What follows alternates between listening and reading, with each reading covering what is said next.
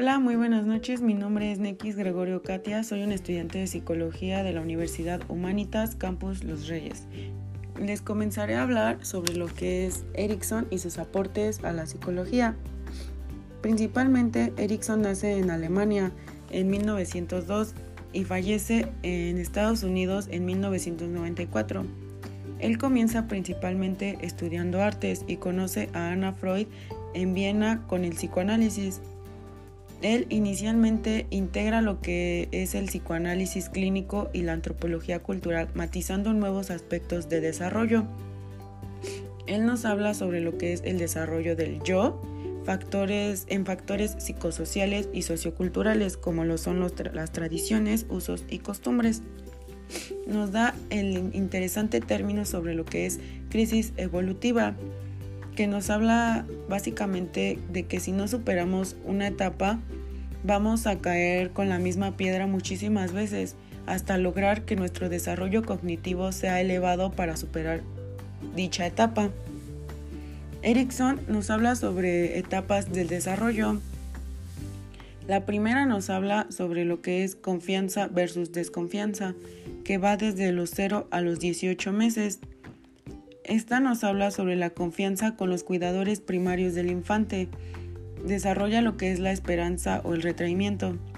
La segunda nos habla sobre la autonomía versus vergüenza, que va desde los 18 a los 3 años. Se, se, ven aspectos como la voluntad o compulsión, la independencia, comienza el no, amor, odio, cooperación, libertad de expresión. La siguiente etapa nos habla sobre lo que es iniciativa versus culpa, que va de los 3 a los 6 años. El infante hace preguntas, toma roles, toma la iniciativa, tiene sentimientos de culpa y desarrolla la finalidad y la inhibición. La siguiente etapa es lo que es la laboriosidad versus inferioridad, que va desde los 6 a los 12 años. Intenta muchas actividades, reconocimiento, él lo busca y la competencia e inercia. La siguiente es búsqueda de identidad versus confusión de identidad, que va desde los 12 a los 20 años. Aquí el infante, bueno, la persona tiene el crecimiento físico rápido, va para preparado para la vida adulta. Existe confusión, busca regresar a la niñez para evitar ciertos conflictos que, que conlleva una vida adulta tiene ideales de adulto exitoso y se desarrolla la fidelidad y el, o el repudio. La siguiente es la intimidad versus aislamiento, que va desde los 20 a los 40 años. Aquí es sobre las relaciones más íntimas de la persona. Puede aislarse y, y toma lo que es el amor y la exclusividad. La siguiente es la generatividad versus estancamiento que va de los 40 a los 60 años.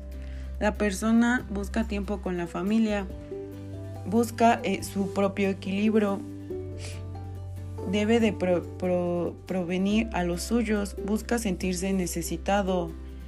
Él rechaza cualquier cuidado.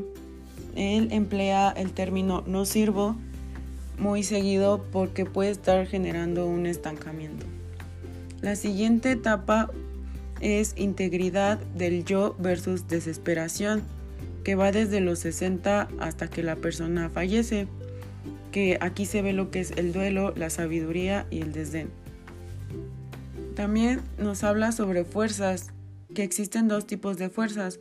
La primera es la fuerza sintónica, que son virtudes o potencialidades, y la segunda, fuerzas distónicas, los defectos o la vulnerabilidad.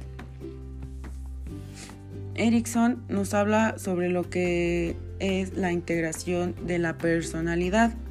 El yo es la fuerza intensa y vital para organizar al individuo. El principal elemento de la personalidad no depende del ello. Aquí se desarrollan ocho virtudes sobre lo que son la esperanza, voluntad, propósito, competencia, fidelidad, cuidado, sabiduría y amor. El yo es la clave fuerte, fuerte y primordial para la conducta organizada del individuo. Se sabe y se puede comprobar que si superó las ocho etapas con éxito, El sujeto como un ente social se ajusta y se adapta a cualquier medio. ¿Qué es la crisis? La crisis está presente en las ocho etapas, desde el nacimiento hasta la vejez. Pone a prueba lo que es su madurez para la resolución de conflictos. Erickson la define como momento decisivo para cada una de las etapas. ¿Qué pasa si no resolvemos esta crisis? Ya en una etapa mayor se es presente el retraimiento, la compulsión, inhibición, inercia, repudio, exclusividad, actitud rechazante y el desdén. Erickson otorga gran importancia al aspecto social y al desarrollo biológico como elementos determinantes en la vida del individuo. Y eso sería lo que yo a grandes rasgos les podría decir sobre los aportes de Eric Erickson hacia la psicología. Espero tengan una gran noche y muchísimas gracias por escucharme.